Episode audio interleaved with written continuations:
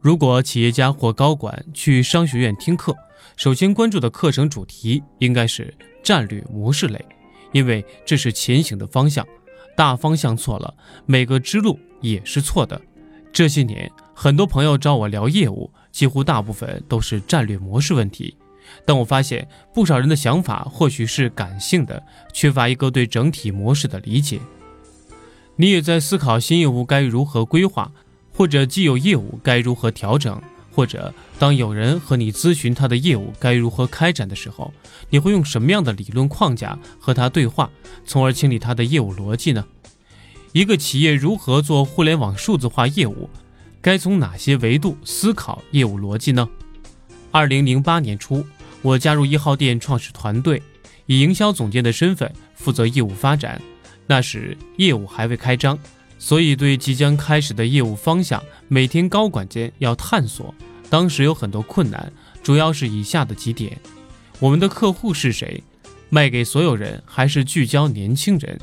用户为什么从一号店购买而非京东、当当、家乐福？我们提供的产品该如何取舍？我刚到的时候已经有十个产品线了：食品、饮料、婴儿、美容和家居。图书、服装、家电、电器等，除了实物产品，如何提供一站式的整体解决方案呢？关键资源如何保障？业务人才哪里找？技术要不要加强？合作渠道在哪？品牌如何塑造？流程管理、客户关系、营销、仓储管理、财务管理流程等该如何实施？合作伙伴，上游该从哪进货？下游谁可以帮我们分销？如何赚钱？我们的盈利模式是什么？进销差价、广告费、平台增值服务收入，收入如何增长？产品线如何扩张？地区要不要跨出上海？除了个人用户，企业团购客户要不要？我们的创业团队没有总体的电商经验。创始人于刚过去担任过亚马逊全球副总裁，但只在亚马逊负责供应链。而刘俊岭虽然在戴尔电脑中国区担任 CEO。但戴尔当时是双 CEO，他更多负责的是政府和媒体工作。高管中，CTO 过去曾是五一招聘的 CTO，后来数月又来了 Vincent，他在台湾做过一些电商网站的市场高管工作。最核心的是当时启动资金极其紧张，大部分钱用于采购产品、仓储、办公室租金和人员工资。几乎没有额外的钱投入到市场宣传和引入更多的产品线。我们当时走了很多弯路，对上述问题的决策都反复思考，在实践中也不断调整修订方法。最终我们存活下来。而模仿我们模式的金光集团，投资数亿的大货站反而开业一年多就停业了。我们当时到底做对了什么呢？一号店业务结构的八个方法。帮你理清业务逻辑。我曾有机会学习到西北大学凯洛教授书中的业务框架维度表。我自己的理解，这是一个非常实用的传统企业实施电商战略布局图。简单的通过一张图，就可以把企业电子商务框架彻底说透。我现在帮企业做咨询，经常用到这个工具。现在我结合我曾服务过的一号店。分享你以后如何利用这张图，可以理清你的业务逻辑。一、客户是谁？这里重点是细分市场选择和客户需求。企业战略规划从选择客户开始。一号店成立之初，服务对象是超市人群中的网络人群，所以开始的时候，去家乐福等的线下人群才是我们的核心主攻人群，而非泛人群。二。价值计划，价值计划就是用户清楚了，要解决为什么顾客从你这里购买，而非竞争对手那里购买的定位。一号店成立的时候，通过定位，从多种价值里选择了三个顾客价值：优惠价格、良好用户体验以及未满足的品类需求。一个清晰的价值定位可以以小博大。一号店启动的时候，只用了非常有限的资金。但假设一开始就博大，业务、资金、时间都分散，就没办法活下来。三、价值提供，价值计划是企业对客户的承诺，而价值提供就是承诺的实际具体化的利益表现，输出结果为产品、信息和服务。企业提供用户不仅是产品，而是解决用户问题的产品和服务的组合。我们的产品线定位清楚后，就进行收缩。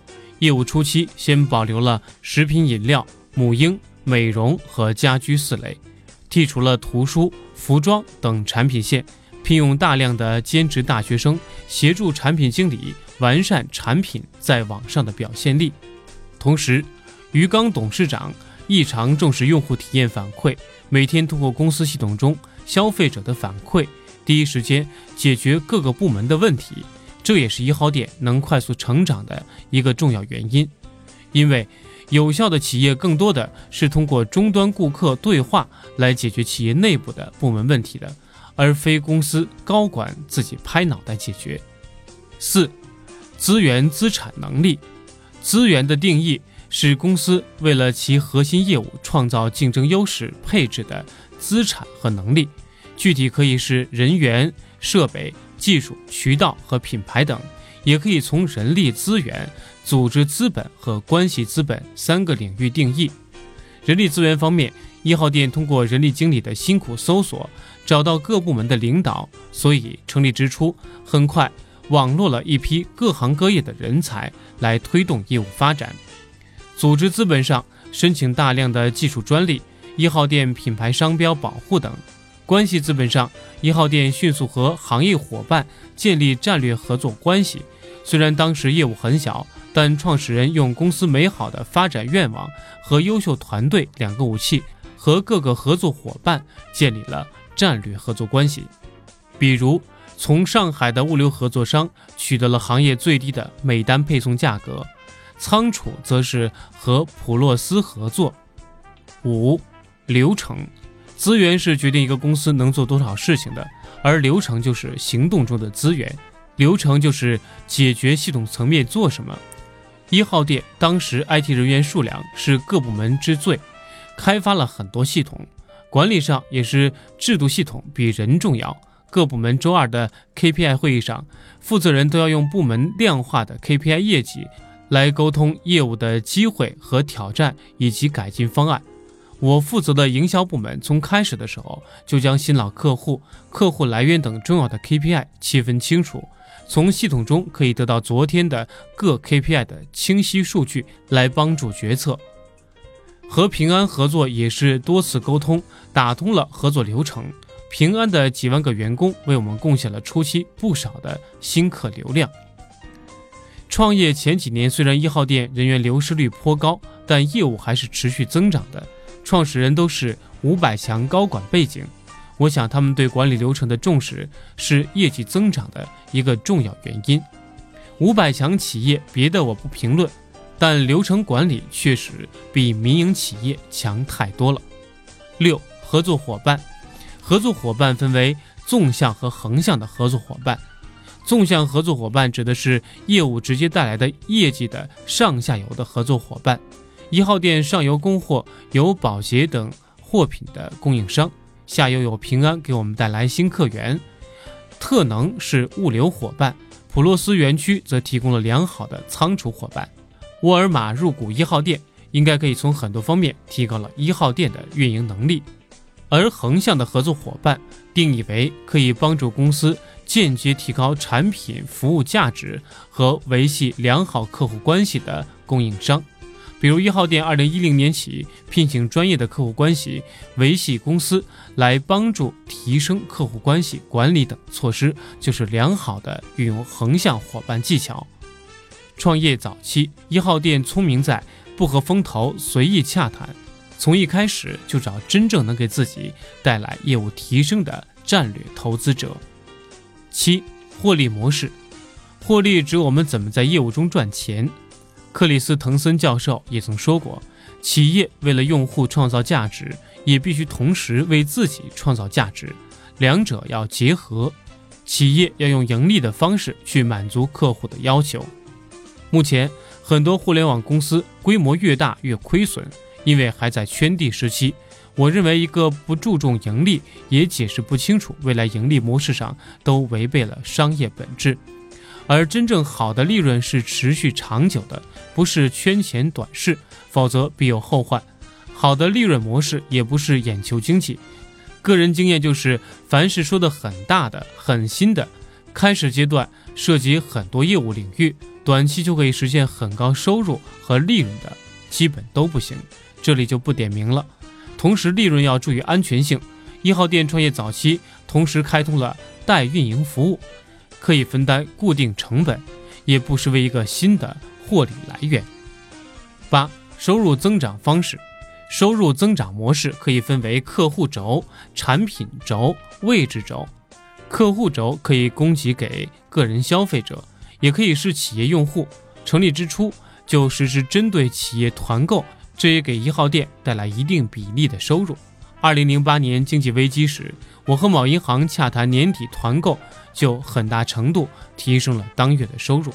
产品轴是随着公司发展逐渐增加，一号店除了提供有形产品外，当时也提供手机充值、卡券等无形服务产品来增加用户粘性。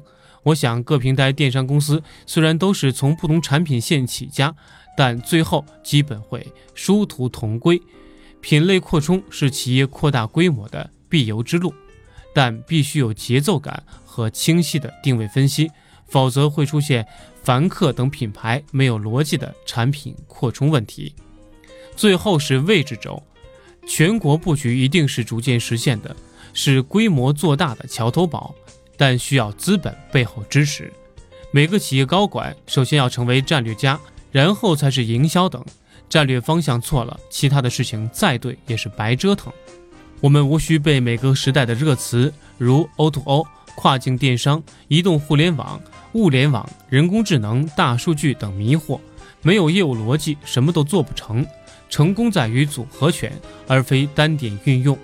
今天的案例和知识点，就是一个企业数字化转型在业务逻辑层面的组合拳分享，里面的八个维度要综合运用。不可偏废。